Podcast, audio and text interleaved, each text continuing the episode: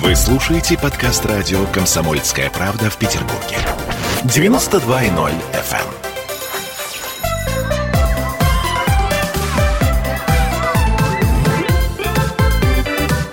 Родительский вопрос.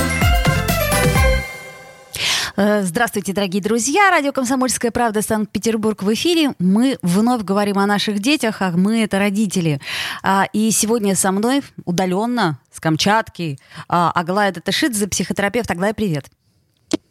Здравствуйте. Здравствуйте. Как меня слышно, видно? Слышно и видно, и это прекрасно. Напомню, что мы в прямом эфире. У нас есть телефон 655-5005, а также есть Viber, WhatsApp и есть, конечно же, э, трансляция в Конташе обязательная. А, вот, и там можно задавать вопросы, можно также на нас посмотреть а, и ничего не написать. А можно написать. В общем, э, словом, кого затрагивает эта тема, я думаю, что затрагивает она всех, у кого дети пошли в этом году в школу. Мало того, что 1 сентября это вообще стресс, не только для а, так сказать, э, э, детей, ну и для родителей, но еще и это 1 сентября, это вообще какой-то просто оксюмарон. А, я заметила, что 1 сентября начали в социальных сетях появляться рассказы родителей о том, как же они ненавидели эту школу, и какой же это ужас. Я подумала, ну, нормально, так дети прочитают и подумают, о, отлично, 11 э, лет у нас впереди. Хе-хе-хе.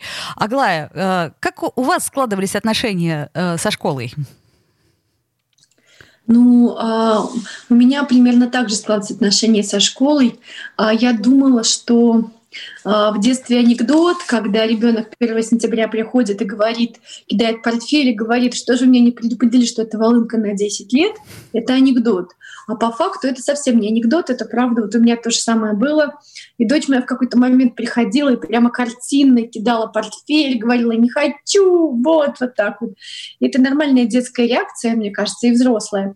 Ну и вообще, в принципе, когда в нашу жизнь что-то входит такое социальное, большое, где есть какие-то а, и проблемы, и мерки, ну, короче, это на такую свободолюбивую детскую психику, конечно же, производит впечатление. Но еще у школы же свои законы, а, а в семье немножко другие законы. В этом месте все время есть некоторая притирка между законами школы и законами семьи. И не бывает так, чтобы было одинаково. Поэтому в этом месте очень много приспособлений и очень много стресса. И, конечно же, семья, и когда первоклашка испытывает много стресса, каждый год его меньше, но тем не менее он есть.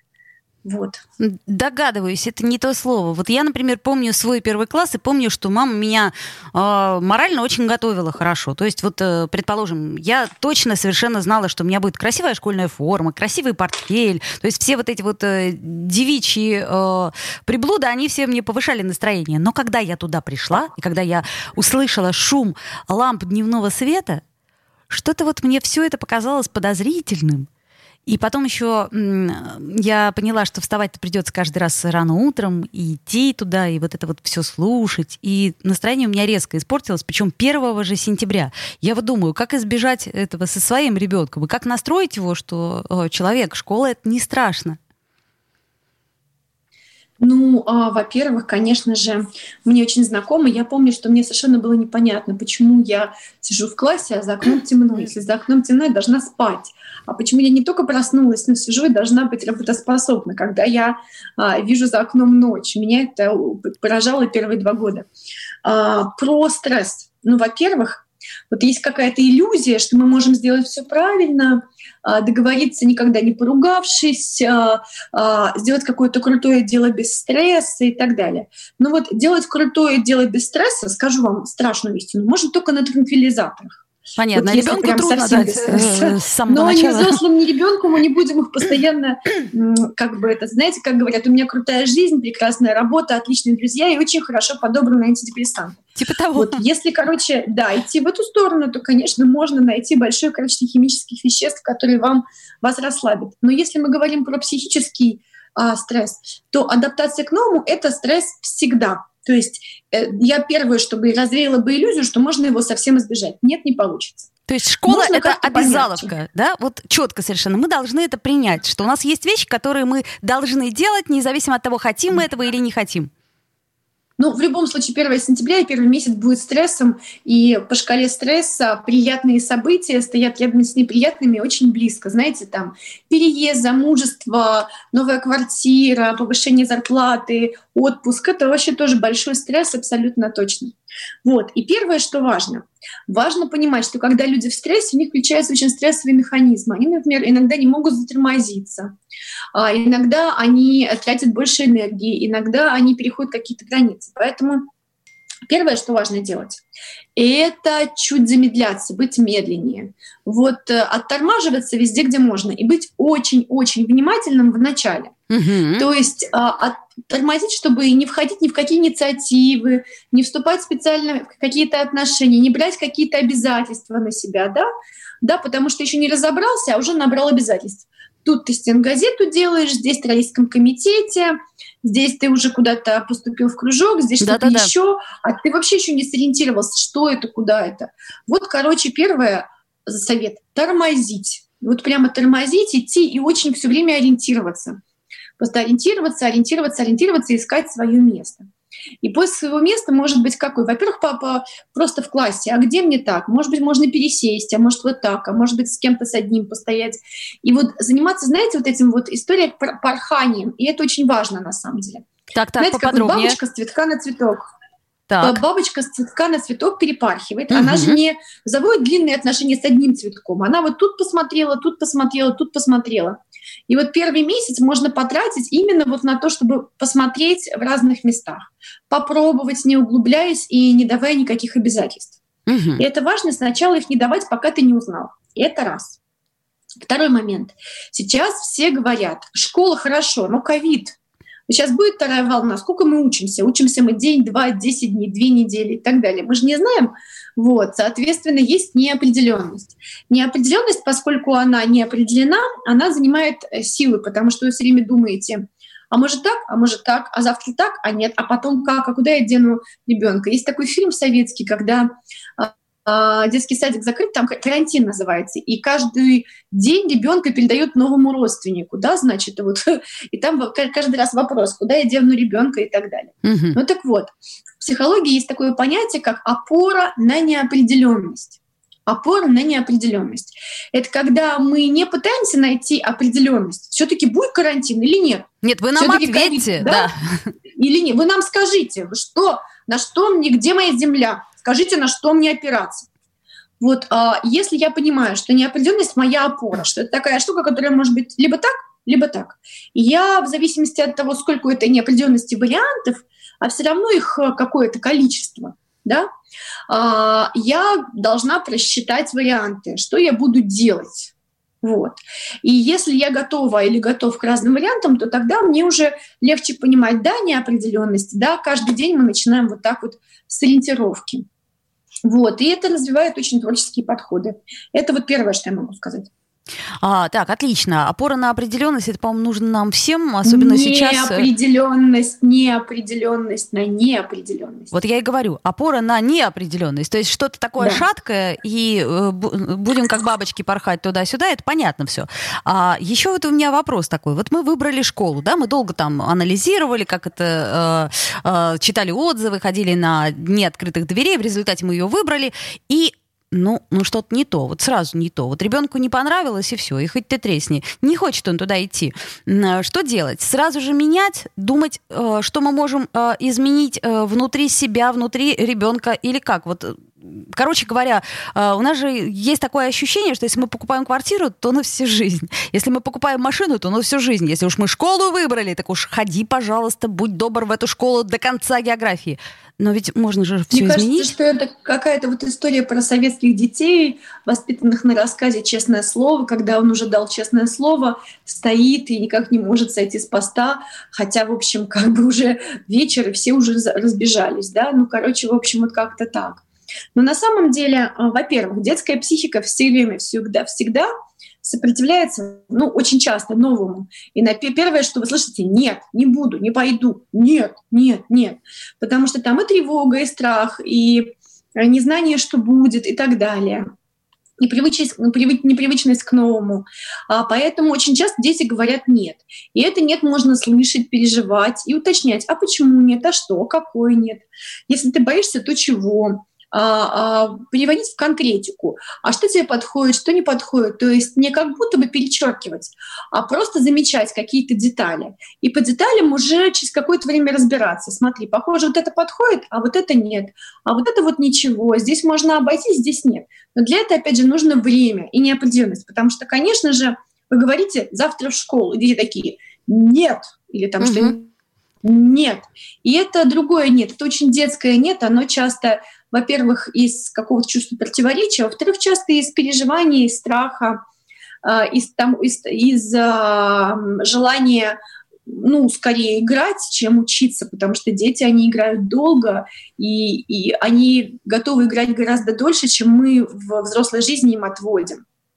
А, как-то так. Поэтому, да, надо постепенно просто замечать. А что касается школы, которую можно поменять, потом моя дочь сменила уже сколько, две школы, да, одну школу. Угу. Мне кажется, что если мы говорим про первоклашек, то первые два класса, они какие-то адаптивные. Вы вообще можете понять, как ваш ребенок учится, учится, не учится, а, что ему нужно, чтобы учиться, какие предметы у него провисают. Аглая, И исходя из этого сделать вывод. Мы поговорим про то, что такое учительница первая моя сразу же после рекламы. Я да. напомню, что мы в прямом эфире, родительский вопрос, у нас есть телефон, трансляция ВКонтакте, у нас есть Вайбер WhatsApp. Э, словом, вы можете нам задать вопрос, мы с удовольствием на него ответим. Сейчас сделаем паузу, послушаем рекламу.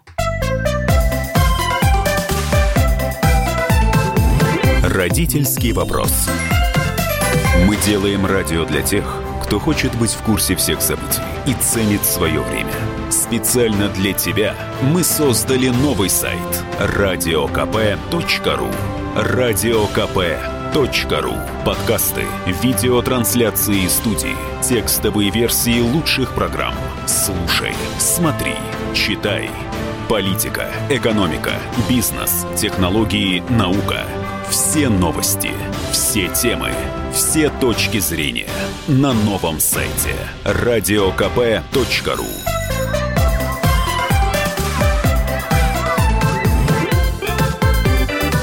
Родительский вопрос.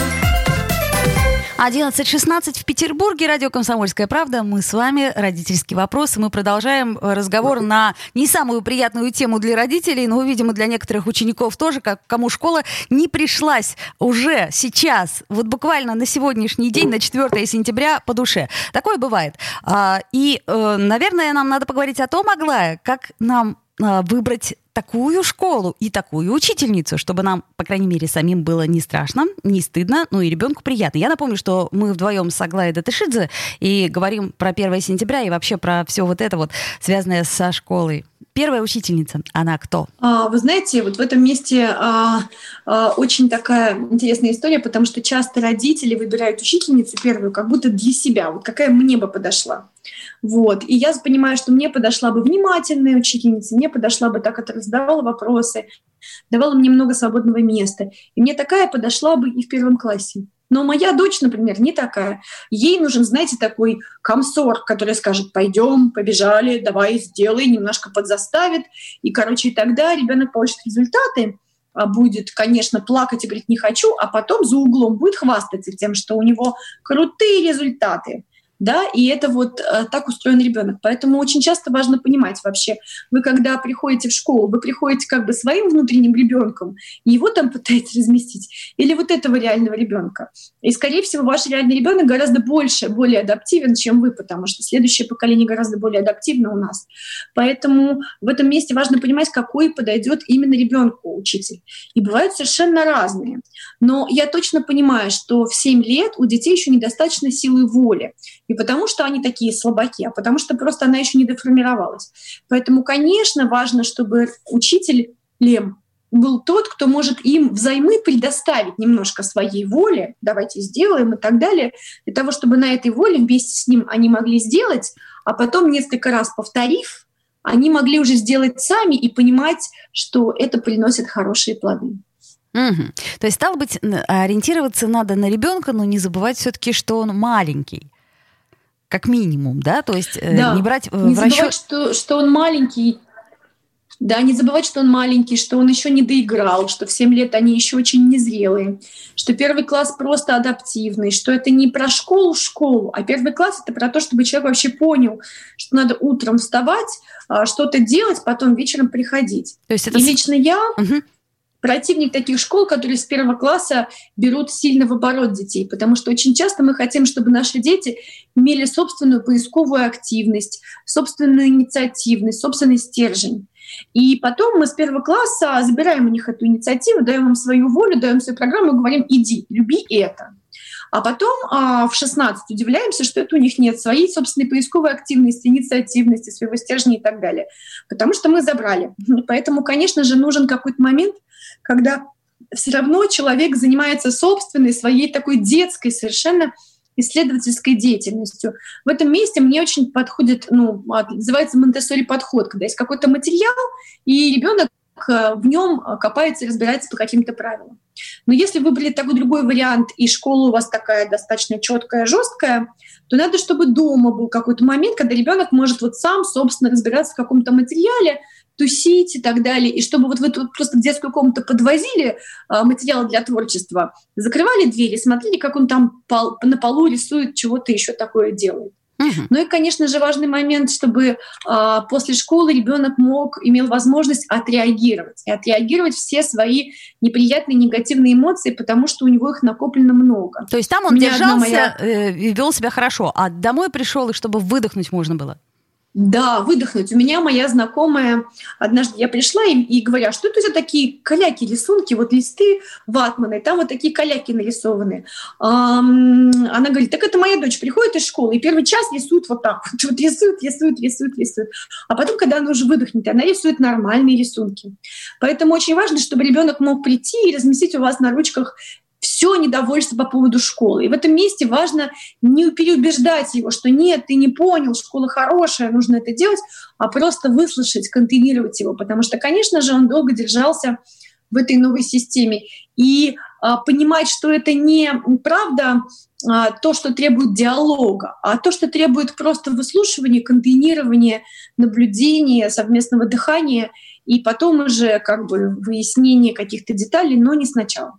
Мила нам задает вопрос. Добрый день, а что делать, если ребенку учитель не подходит? Ну вот как понять, кто в данной ситуации виноват и как вообще решить эту проблему? Ну не менять же школу.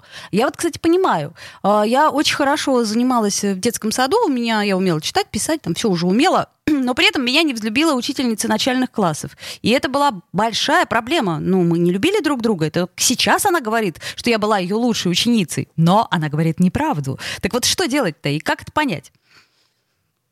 Но знаете, я могу сказать так, что меня вырастило большое количество учителей, и у меня с ними были хорошие отношения. И там, где у меня сложились отношения, там я очень хорошо знаю предмет, потому что дети все-таки растут психологически рядом со взрослыми. Вот. И если вы хотите, чтобы у вашего ребенка был э, э, как бы такой опыт преодоления, сопротивления а, какому-то взрослому, может быть, побед в этом месте или поражений, может быть, опыт, когда весь класс против и так далее, может, опыт, когда тебя вот так спрашивают по какой-то прямо по лесенке, чтобы ты четко все ответил тогда, пожалуйста, не, не, не устраивающий учитель и так далее. Таких бывает, конечно, много, потому что учителя тоже люди, а дети берут за душу, и на них сложно эмоционально не реагировать. Вот. А если вам важно, чтобы это был кто-то, кто правда как-то вот душевно с ним общается, и через это ваш ребенок а, выходит и начинает общаться, тогда вам придется либо поменять учителя, либо поменять школу. Вот про не менять же школу, ну, я в свое время сменила несколько школ, я бы сказала, что менять как раз. Угу. Хотя, конечно же, когда ты уже его поставил в этой школе на учет, и школа рядом с домом, и это, конечно, очень сложно. Но дети живут все-таки в психической реальности, в такой. И если в этой психической реальности есть много напряжения, то они всю силу тратят не на усвоение материала, а на противостояние с учителем. И в этом месте они могут победить, конечно же, а могут нет. Я помню, что у меня лично был опыт такой, когда во втором классе что-то сказала учительница, что мне не подошло. И я очень хорошо помню, как во втором классе я встаю, собираю портфель посреди урока и выхожу из класса и ухожу домой. Сильный поступок. И мне за это, да, мне за это ничего не было. И меня поддержали мои родители. Но я помню этот момент, когда я просто встала и ушла. Но это было, ну, конечно, это был очень сильный поступок для второклассника, удивительно сильный это раз, особенно в советской школе. Но в этом месте было стало понятно, что у меня как это, she has balls, да, есть яйца. И вот когда стало понятно, что яйца есть, то как бы дальше все понятно. Но не все дети могут сразу отрастить, показать свои яйца и как бы все такое. Ну вот насколько я помню э, свою школу, то там э, основной принцип, особенно вот э, один год, был подавление, то есть подавление инициативы. И, в общем, чем, так сказать, классная руководительница выше поднимала интонации, тем больше ее боялись и тем меньше проявляли инициативу, само собой. Еще я заметила, что сейчас сейчас, кстати, в отличие от э, моей школы, принято рассказывать родителям, что происходит и что не так. А раньше вот я даже вспоминаю детский сад и ужасы своего детского сада, которые я, рассказав позже э, маме, мама сказала, ну почему же ты молчала все это время? И я задала себе вопрос, почему я молчала? Ну, неудобно было сказать. Вот как-то неловко. Ну, дело все в том, что, конечно же, ребенок, э, нормальный ребенок, а если он в нормальных отношениях э, воспитывается, то он привык следовать за взрослым. Да? Если взрослый, который выдает ему доверие, объясняет, что нужно, э, как бы из изобилия действует, помогает, предоставляет, слушает и так далее, то это взрослый, за которым ребенок а, следует. Потом он видит другого взрослого. И если у него такое же есть правило, то он тоже за ним следует.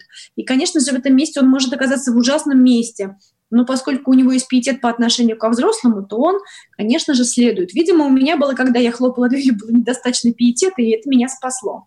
Вот. Но я также знаю, что, конечно же, иногда просто приведение к порядку выглядит как подавление. И здесь просто в, советском, в советской школе не умели никак, кроме как гаркнуть, привести к порядку. Но сейчас есть много других школ с а, другими методами. И, конечно же, важно соображать и заранее знакомиться с преподавателями, чтобы примерно сориентироваться, какими методами они будут устанавливать порядок, который в школе нужен, в классе нужен.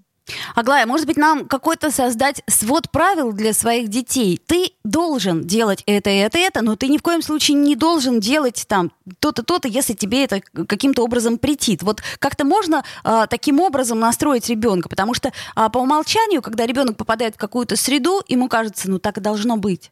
Он же не знает, как может ну, не всем кажется, в 7 лет дети начинают уже понимать, что вот тут такие правила и такие последствия. А здесь такие правила и такие последствия. И важно даже не создавать свод правил, а обсуждать. Вот здесь так и здесь так. И обсуждать, как можно в этой ситуации адаптироваться. И, и понимать, что э, границы зависят от контекста. Да? Если школьный контекст, границы такие. Если, может быть, не стоит выходить на открытый диалог с учителем, потому что у него 30 человек, он может только накричать на тебя, например. Да? А когда ты один родитель, и у него есть ресурс э, в тебе и заинтересованность, главное, да, то тогда можно быть в диалоге принять другие решения. Но понимать, что границы зависят от контекста и брать время дома на обсуждение этого контекста. Не на убеждение ребенка, что нужно слушаться и все, и как-то адаптироваться, а на обсуждение контекстов, чтобы ребенок понимал, что вот так это так, а так это по-другому. Короче говоря, мы должны быть в диалоге. Это, собственно, самое да. главное, что мы пытаемся до вас донести. А, не всегда у нас это получается, но мы стараемся. А Аглая Датышидзе, психотерапевт, была с нами на связи с Камчатки. Аглая, так сказать, не знаю даже, что Камчатки, у вас там... Камчатка. Да, утро или вечер. А мы Вулканы вернемся... и медведи, и вечер. Да. Чудесно. Вернемся после новостей. Ольга Панова к нам присоединится. Поговорим о еде. Родительский вопрос. Андрей Ковалев. Простой русский миллиардер. В авторской программе «Ковалев против». Против кризиса, против коронавируса, против паники, против кнута, но за пряники. Я расскажу вам, как спасти свои деньги и бизнес в эти непростые времена. Помните, миллиардерами не рождаются, а становятся. Ковалев против. На радио «Комсомольская правда». По будням с 10 вечера до полуночи по московскому времени.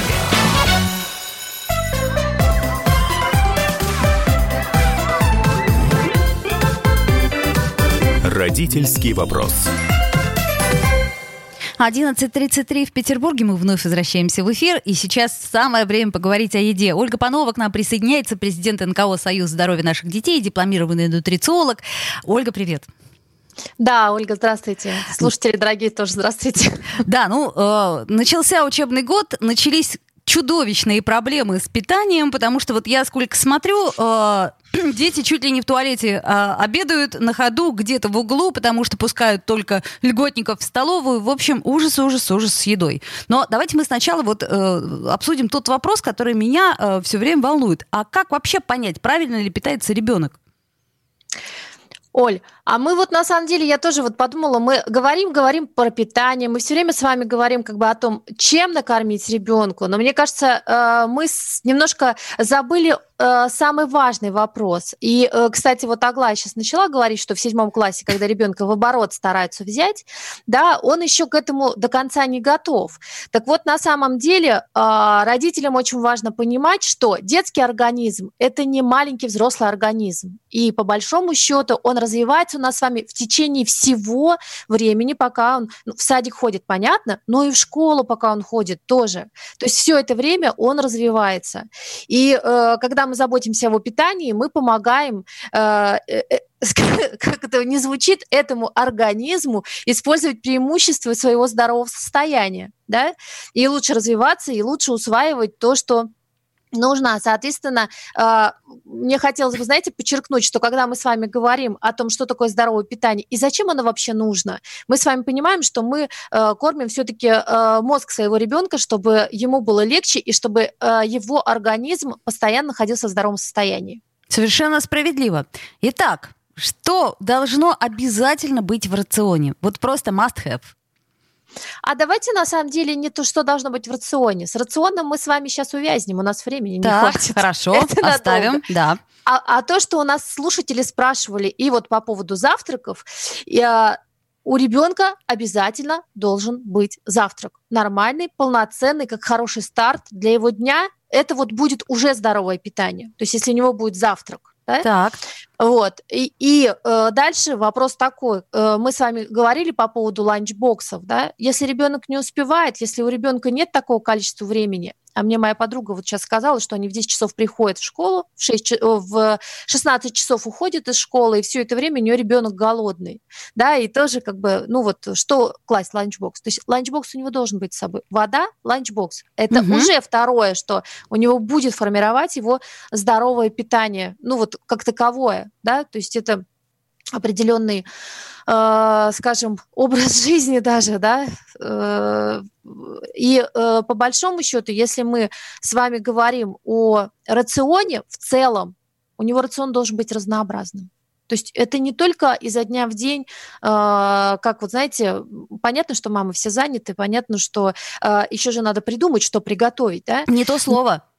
Вот, да. И ты же закупаешь там, э, купил, кто-то закупил на неделю, да, ой, я тут забыла, тут в холодильник заглянула, все, что есть, ну ладно, сейчас я, женщина умеет быстро придумывать, это их преимущество, но... Салат и прическу из ничего, точно. Да-да-да. Но если э, большое количество овощей, большое количество фруктов как бы есть у вас всегда дома, то это будет и в желудке у ребенка. Вот э, это, наверное, самое большое как бы правило того рациона, который должен быть. И плюс э, зерновые, бобовые, это тоже то, что должно быть присутствовать у ребенка, и то, что мы на самом деле зачастую, ну там, забываем про это, потому что сейчас легче приготовить макароны, чем замачивать фасоль, а потом ее приготовить. О, не то слово, не то слово. А, вот, э, слушайте, хочу задать вопрос, который мне задавали мои друзья, и, кстати, я на него не знаю ответ. А, пить и есть. То есть вот э, я, например, привыкла всегда запивать еду. Но мне нравится, я не могу есть сухомятку. А правильно ли это? И что э, ребенку, я тоже всегда ставлю ему какую-нибудь водичку, когда он пьет, э, то есть когда он ест. А правильно ли это? Есть разные теории на этот счет. Ну, на самом деле, с точки зрения того, чтобы э, правильно формировался пищевой комок, по большому счету вы должны это все э, пережевывать, смачивать слюной, чтобы он э, поступал в желудок. Но если вам нравится с водой, на самом деле вода ни в какой мере как бы, ну, там, не спорит э, там, со всеми процессами, которые идут. Другое дело, что вы должны понимать, что когда вы запиваете, вы съедите больше. Угу. По большому счету, чем если вы... Э, ну, здесь, знаете, на самом деле лучше пить перед едой. Понятно, чтобы желудок заполнился, и у него да. было обманное ощущение, что он уже кое-что съел. Да, да, да, да, да. А потом вы еще будете, э, как это, водой помогать ему еще как добивать сверху, но там уже места не будет, и вы вроде как уже сыты. Хорошая история. Э, э, спрашивает нас э, Виктор, а, здравствуйте, а вообще, ну это вопрос уже традиционный, но мы, по-моему, каждую передачу об этом будем говорить. А можно ли ребенку есть всякие снеки, чипсы, сухарики? Сын просто каждый день ест эту дрянь, но я не могу это контролировать контролировать. Но подскажите, пожалуйста, как поступить и как объяснить ему, что это очень вредно? Спасибо. Вопрос, опять-таки, э, стоит каждый раз, и каждый раз мы пытаемся на него ответить. Ну, да. Слушайте, ну, на самом деле, я вам хочу сказать, и, и каждый раз мы действительно, Оль, про это говорим, как бы роль родителя, она сложная. Вот. А, объяснять ребенку нужно, и вам нужно на самом деле как бы с ним, конечно, ну, там, говорить как бы о, о пользе продуктов и об остальных вещах, но Понимаете, если у него это есть каждый день, вы как родитель должны понимать, что это как бы приведет первое к тому, что э, у него во взрослом возрасте э, вполне вероятно, э, даже как бы в раннем в каком-то возрасте будут инсульты, инфаркты и э, сердечно-сосудистые всякие проблемы. О, ужас. Вот.